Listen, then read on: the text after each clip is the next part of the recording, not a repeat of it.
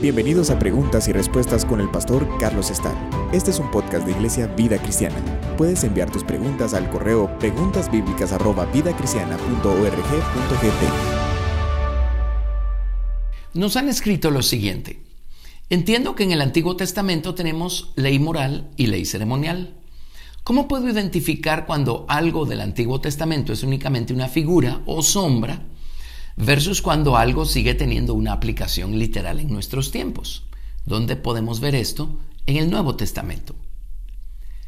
Para poder saber cómo eh, cumplir o cómo practicar hoy en nuestra vida diaria la verdad que hay en la palabra de Dios, el secreto es encontrar los principios de verdad que hay detrás. El Antiguo Testamento tiene historias, acontecimientos personajes, eh, leyes, ordenanzas y eh, todas esas cosas encierran principios de verdad. Efectivamente, una historia no la podemos poner por obra. Algo que le pasó a otra persona en otra época y en otro lado del mundo. Eso es algo que no podemos poner por obra. Pero si encontramos la verdad, si encontramos el principio que está detrás, vamos a saber cómo se aplica eh, esa historia o el principio de verdad que está en esa historia a nosotros. Y en nuestra vida diaria vamos a poder eh, eh, cumplir con toda la palabra de Dios, aplicar la verdad con toda la palabra de Dios.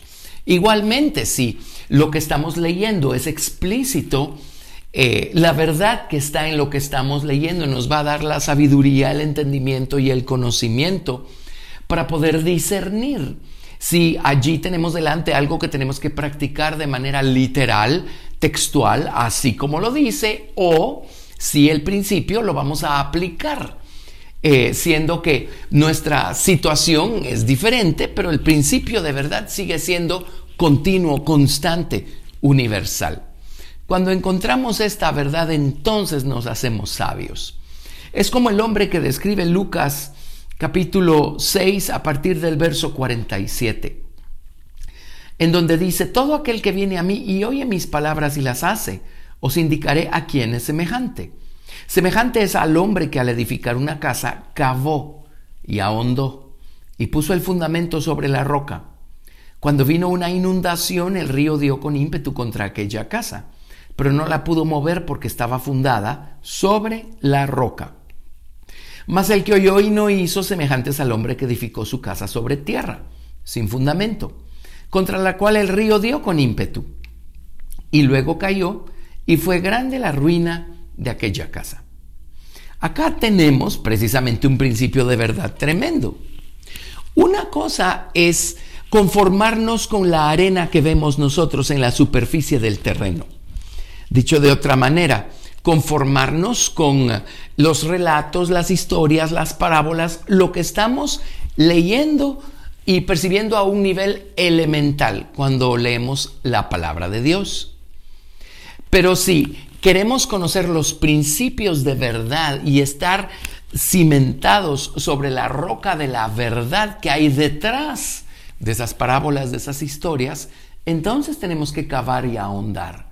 Tenemos que ir más allá de la historia, de los personajes, de los lugares, de los acontecimientos que se nos narran en la Biblia. Tenemos que cavar y ahondar hasta encontrar la roca. La roca está debajo de la arena, oculta, escondida, no está a la vista. Los principios de verdad no están a la vista. Son los tesoros escondidos en el campo los principios de verdad, es la, la revelación de Cristo. Cristo es la verdad. Eh, Colosenses 2, verso 3 dice que en Él están escondidos todos los tesoros de la sabiduría y del conocimiento. Así es que encontrar esa sabiduría y ese conocimiento eh, va a ser el resultado de haber cavado y ahondado o haber buscado más profundo, más allá de la arena de la superficie, de la arena de la letra, de la arena de lo que está inmediatamente eh, aparente y eh, a un nivel elemental descrito en la palabra de Dios. Esa es la única manera como vamos a poder saber cómo aplicar los principios, cuáles son los principios y cómo traerlos a nuestra vida diaria. La única manera como vamos a saber qué cosas que están, por ejemplo, en el Antiguo Testamento, necesitamos seguir aplicándolas de manera textual y qué cosas las aplicamos ya habiendo encontrado los principios y traducido el principio a nuestro momento actual.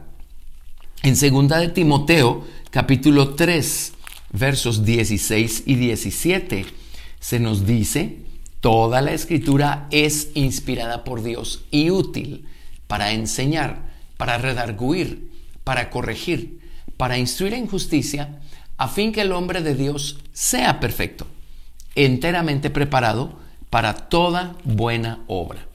Así es que ese versículo es la llave que nos abre toda la escritura. A través de ese versículo podemos darle gracias a Dios por el hecho que toda la escritura, desde el Génesis hasta el Apocalipsis, es para nosotros. Toda la escritura es útil para enseñarnos o para doctrina, para eh, enseñar, para redarguir o, o convencernos de pecado, llevarnos al arrepentimiento y a buscar un cambio en nuestras eh, actitudes, nuestra mentalidad, nuestra postura, nuestras costumbres. Eh, toda la escritura es inspirada por Dios y útil para corregirnos, por hacernos dar un giro de 180 grados y empezar a caminar en la dirección correcta. Y para instruirnos en justicia, para ayudarnos a ser personas moralmente rectas y a caminar en esa rectitud moral. Así es que eh, esto significa que toda la escritura tiene una aplicación práctica, tiene una utilidad para nosotros hoy. Nuevamente, para eso tenemos que cavar y ahondar e irnos más allá de la arena, de lo superficial, de lo inmediato, y buscar la roca de verdad, que nos va a dar la sabiduría, el entendimiento y el conocimiento para, para poder aplicar la palabra. El Señor Jesucristo dijo algo tremendo en Juan 5, verso 39. Escudriñad las escrituras, porque a vosotros os parece que en ellas tenéis la vida eterna, y ellas son las que dan testimonio de mí. Recordemos que cuando Jesús habló estas palabras, el Nuevo Testamento ni siquiera había sido empezado a ser escrito. Así es que el Señor Jesús está refiriéndose al Antiguo Testamento y dice, escudriñen las escrituras Allí está todo el testimonio que necesitan de mi persona. Así es que todas las escrituras nos revelan a Jesucristo la verdad. Todas las escrituras nos revelan a Jesucristo en quien están eh, ocultos, escondidos todos los tesoros de la sabiduría y del conocimiento. Y una cosa es eh, tener conocimiento teórico y otra cosa es practicar los principios de verdad que hemos descubierto cuando cavamos y ahondamos y nos vamos más allá de la arena, de la superficie. En Juan capítulo 1, verso 17 tenemos una llave muy importante. Allí se nos dice lo siguiente, pues la ley por medio de Moisés fue dada, pero la gracia y la verdad vinieron por medio de Jesucristo. Nuevamente probando nuestro punto. La ley es la forma que Dios le dio a su verdad en la dispensación del antiguo pacto. Pero la ley no es la única forma que puede tener la verdad. Esa es la forma que Dios le dio para instruir a su pueblo en la antigüedad. En la antigüedad ellos no tenían tal cosa como al Espíritu Santo viviendo dentro de ellos. Ellos no tenían tal cosa como a Jesucristo morando dentro de ellos. Así es que esa fue la mejor forma que Dios en su sabiduría eligió para instruirlos en la verdad. Pero ¿qué hizo Jesucristo? Nuevamente les leo. La ley por medio de Moisés fue dada, pero la gracia y la verdad vinieron por medio de Jesucristo. El Señor Jesucristo sacó a luz la verdad que hay detrás de la ley. Sacó a luz eh, la revelación de su gracia que nos da lo que no merecemos. Él sacó a luz la verdad. Él nos ayuda a encontrar la verdad que hay detrás de todo lo que está escrito en la Biblia, para poder entonces ponerlo por obra, para poder practicarlo. Eh, cuando encontramos esa verdad, entonces nuevamente no vamos a tener ninguna dificultad en, en diferenciar aquellas cosas que Dios nos pide cumplir al pie de la letra, así como están escritas, de aquellas cosas eh, en donde tenemos que encontrar el principio y tenemos que aplicarlo y traerlo a nuestra realidad presente. En 2 de Timoteo capítulo 1, verso 10 tenemos también un, versículo muy importante. Les leo 2 de Timoteo capítulo 1, verso 10, eh, que dice, pero que ahora ha sido manifestada por la aparición de nuestro Salvador Jesucristo el cual quitó la muerte y sacó a luz la vida y la inmortalidad por el Evangelio. Aquí no solamente se refiere al hecho de que Jesús nos da la vida eterna, aquí se refiere también al hecho que eh, la ley o la, la, forma de verdad que tenían los antiguos requería que si alguien no cumplía con la ley, el tal tenía que morir. Esa es la muerte que traía la ley. Entonces, por eso leímos aquí, Jesucristo quitó la muerte y sacó a luz la vida y la inmortalidad por el Evangelio. O sacó a luz la verdad eterna y la vida que produce la verdad eterna que está detrás de la ley. La ley que un día amenazó con muerte a aquellos que no la iban a cumplir al pie de la letra. Así es que Hoy tenemos una forma de verdad mucho más perfecta, más alta, más profunda, más ancha y más larga que lo que tuvieron los antiguos. Jesucristo sacó a luz la verdad, sacó a luz la vida, sacó a luz los principios eternos, inmortales, los principios eternos de verdad que hay detrás de la ley. Estos principios los vamos a poder poner por obra sin ninguna dificultad cuando los entendemos cuando los encontramos en el proceso de estudiar las escrituras. Eh, les voy a leer en Romanos capítulo 2, verso 17, algo muy interesante. Romanos capítulo 2, a partir del verso 17, nos dice lo siguiente. aquí tú tienes el sobrenombre de judío y te apoyas en la ley y te glorías en Dios y conoces su voluntad e instruido por la ley, apruebas lo mejor y confías en que eres guía de los ciegos, luz de los que están en tinieblas, instructor de los indoctos, maestro de niños, que tienes en la ley la forma de la ciencia y de la verdad. Ahora notemos estas palabras, la forma de la ciencia y de la verdad. La ley es la forma que Dios le dio a su verdad en la antigüedad, tal y como lo acabamos de estar discutiendo. Eh, esa es la forma que tenía la verdad en esa dispensación, la ciencia o el conocimiento y la verdad. Hoy el Señor Jesucristo sacó a luz la vida, sacó a luz la gracia, sacó a luz la verdad. Hoy podemos ver más allá de la forma de la ley. Sigo leyendo verso 21. Tú pues que enseñas a otro, no te enseñas a ti mismo. Tú que predicas que no se ha de hurtar, hurtas. Tú que dices que no se ha de adulterar, adulteras. Tú que abominas de los ídolos, cometes sacrilegio. Tú que te jactas de la ley, con infracción de la ley, deshonras a Dios. Porque como está escrito, el nombre de Dios es blasfemado entre los gentiles por causa de vosotros. Pues en verdad la circuncisión aprovechas y guardas la ley.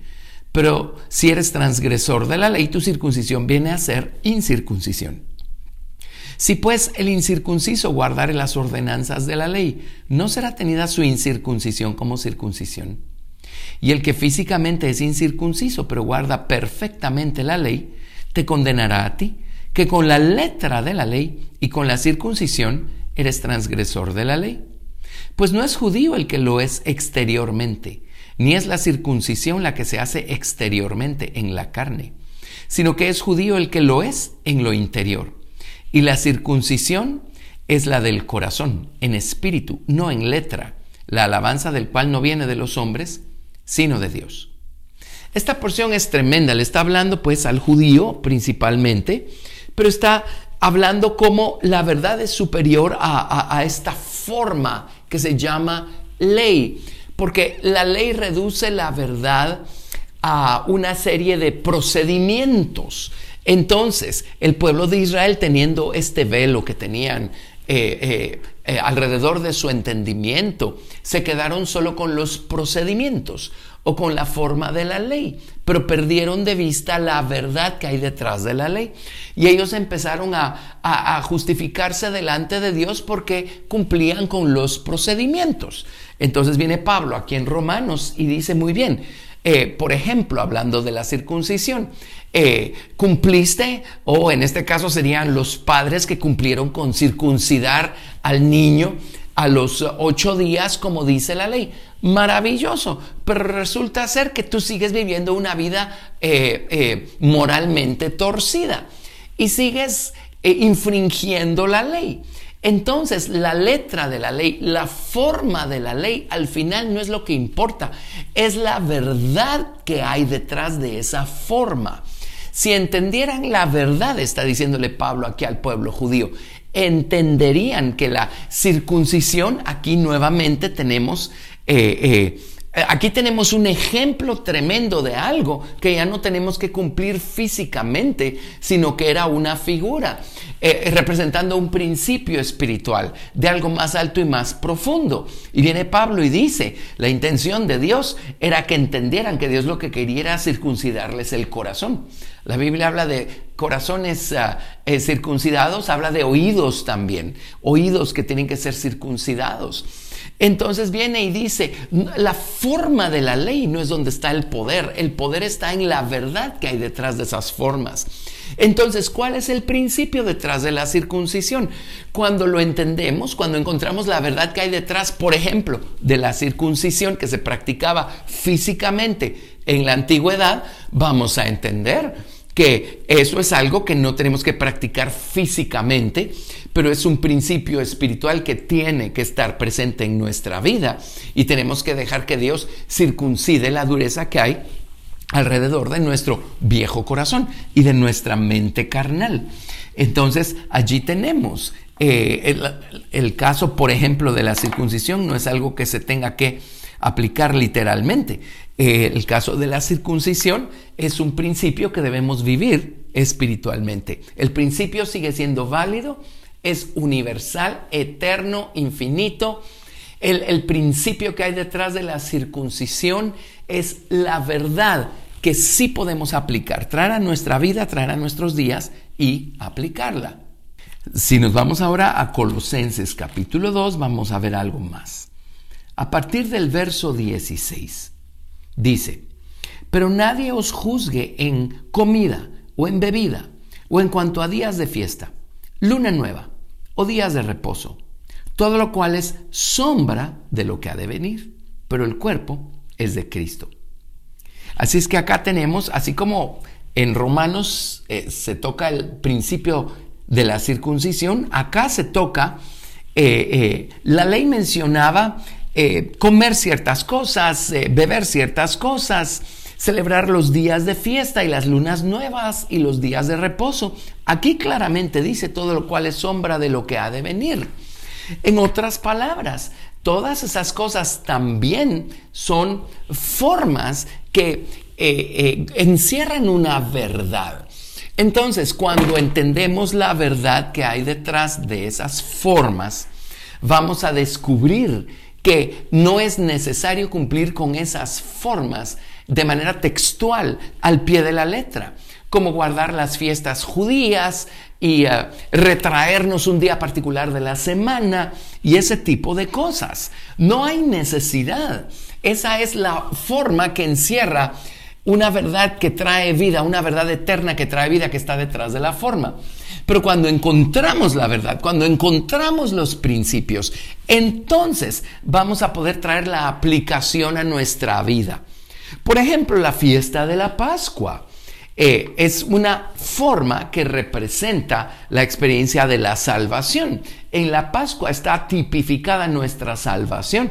Entonces, si ya somos salvos, ya tenemos nosotros eh, eh, en, nosotros mismos la verdad que hay detrás de aquello que fue una forma en la antigüedad. Entonces, no necesitamos celebrar la Pascua literalmente una vez al año, si nosotros ya somos salvos. Luego tenemos, eh, por ejemplo, eh, la fiesta de, Pentecostés o la fiesta de las semanas. Eh, recordaremos que fue precisamente para Pentecostés que se derramó el Espíritu Santo eh, sobre los 120 discípulos que estaban en el aposento alto. Así es que el bautismo con el Espíritu Santo, obviamente, es la verdad que hay detrás de esa fiesta o de esa forma que se, eh, con la que se cumplía en la antigüedad. Entonces, si ya tenemos el bautismo con el Espíritu Santo, tenemos la verdad que hay detrás de esa forma en nosotros mismos. Ya no necesitamos la forma o cumplir con la forma, etcétera. Por ejemplo, se celebraba la fiesta de los tabernáculos, en donde los israelitas tenían que tomar ramas de cuatro diferentes clases de árboles y hacer cabañas y, pues ponerse adentro, debajo de, las cabañas. Y, celebrar de esa manera, la manera maravillosa y milagrosa como Dios los guardó en su peregrinaje camino a la tierra de Canaán. Pero igualmente, eh, eh, la Biblia dice, torre fuerte es el nombre del Señor, a Él correrá el justo y será levantado. Si nosotros eh, vivimos bajo la soberanía de Cristo, no necesitamos ponernos debajo de ramas de árboles. Si Jesucristo es esa sombra que nos cubre, que nos protege, si es a Él a quien corremos buscando refugio y consuelo, entonces ya estamos viendo en nuestra vida el cumplimiento de algo que era una forma en la antigüedad. Entonces ya, no necesitamos la forma. Así es que aquí es muy claro cuando dice todo lo cual es sombra de lo que ha de venir. Vámonos ahora a Hebreos capítulo 3 a partir del verso 5.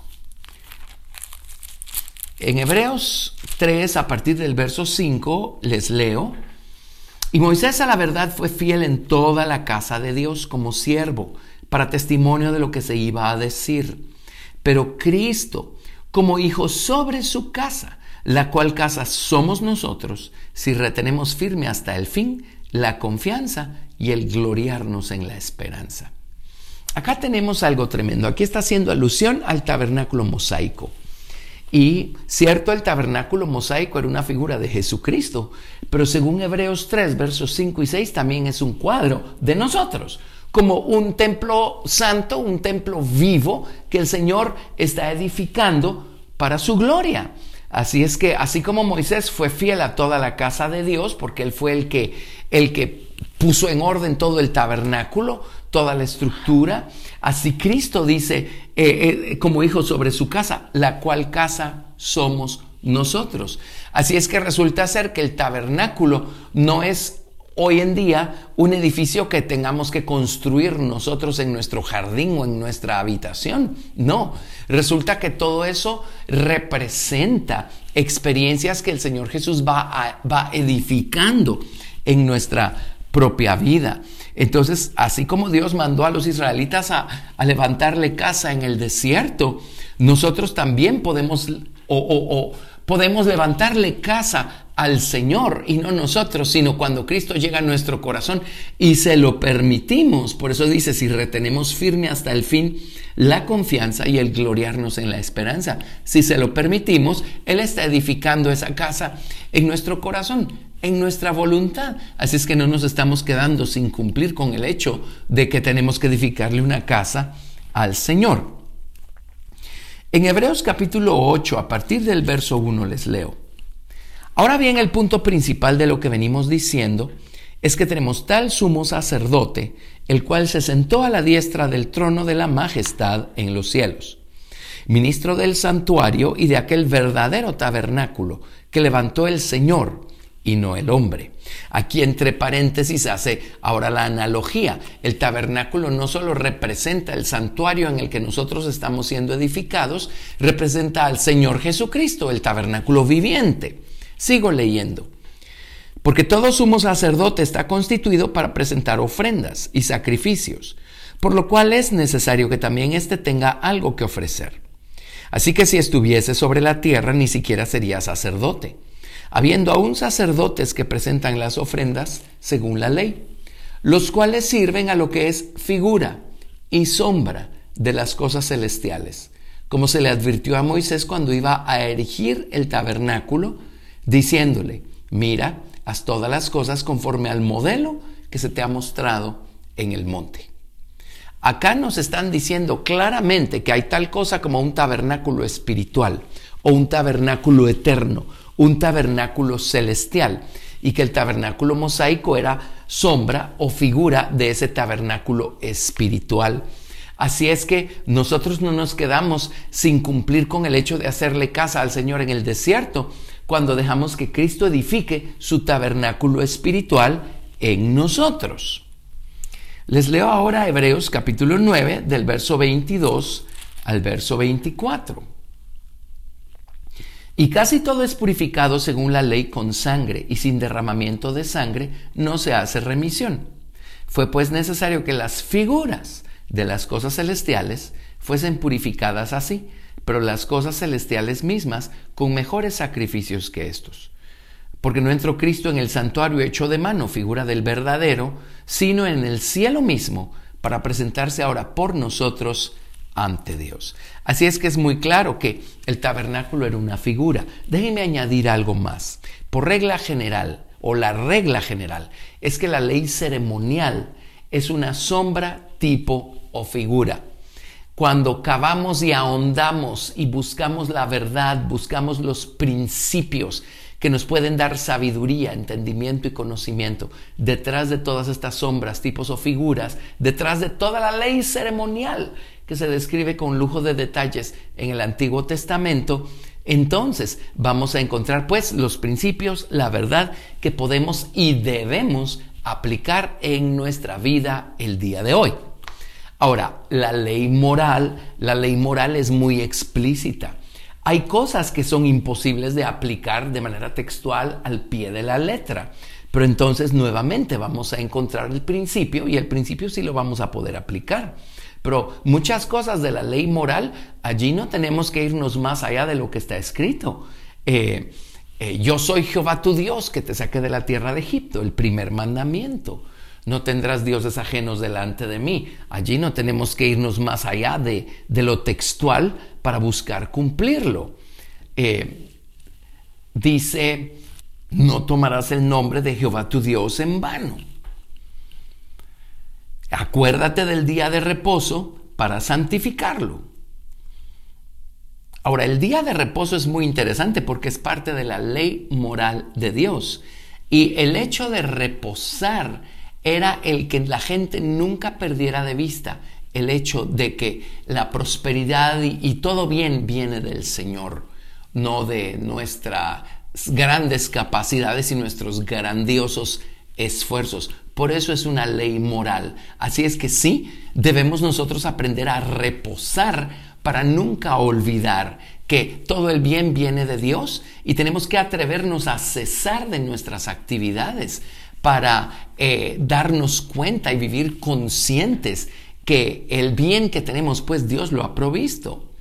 Dice, honra a tu padre y a tu madre. No matarás, no cometerás adulterio, no hurtarás, no hablarás contra tu prójimo falso testimonio, no codiciarás la casa de tu prójimo ni los bienes de tu prójimo. Pues ese es el resumen de toda la ley moral y allí pues no hay necesidad de irnos muy lejos para cumplir eso, de manera textual, al pie de la letra. Y me los llevo por último a Hebreos capítulo 10, verso 1. Dice, porque la ley, teniendo la sombra de los bienes venideros, no la imagen misma de las cosas, nunca puede por los mismos sacrificios que se ofrecen continuamente cada año hacer perfectos a los que se acercan. Este versículo es muy, muy importante. Ya vimos que la ley es una forma que Dios le dio a la verdad en la antigüedad. Pero eh, el peligro es quedarse únicamente con la forma y eh, perder de vista la verdad que hay detrás de la forma. La forma no tiene poder, no tiene vida, la forma no es eterna. La verdad tiene poder, la verdad tiene vida, la verdad es eterna. La forma es la arena entonces tenemos que cavar y ahondar y profundizar e irnos más allá de la forma para encontrar la roca de la verdad. Y es esa verdad la que nos va a dar la sabiduría, el entendimiento y el conocimiento para practicar el principio el día de hoy. Es esa verdad la que nos va a ser útil para enseñar, redarguir, corregir e instruir en justicia, a fin que el hombre de Dios sea perfecto, enteramente preparado para toda buena obra. La intención de Dios es que pongamos por obra toda la palabra, toda la escritura. Eh, para ello pues necesitamos doblar rodillas, ser llenos del Espíritu Santo, estudiar la palabra, meditarla y de esa manera cavar y ahondar hasta encontrar la roca de verdad y tener comunión, tener una relación con la verdad, practicarla y dejar que ésta quede escrita en las tablas de nuestro corazón. Gracias por escuchar Preguntas y Respuestas con el pastor Carlos Estal. Si deseas participar, puede ser la siguiente a responder. O preguntasbiblicas@vidacristiana.org.gt y no te pierdas el siguiente episodio porque tu pregunta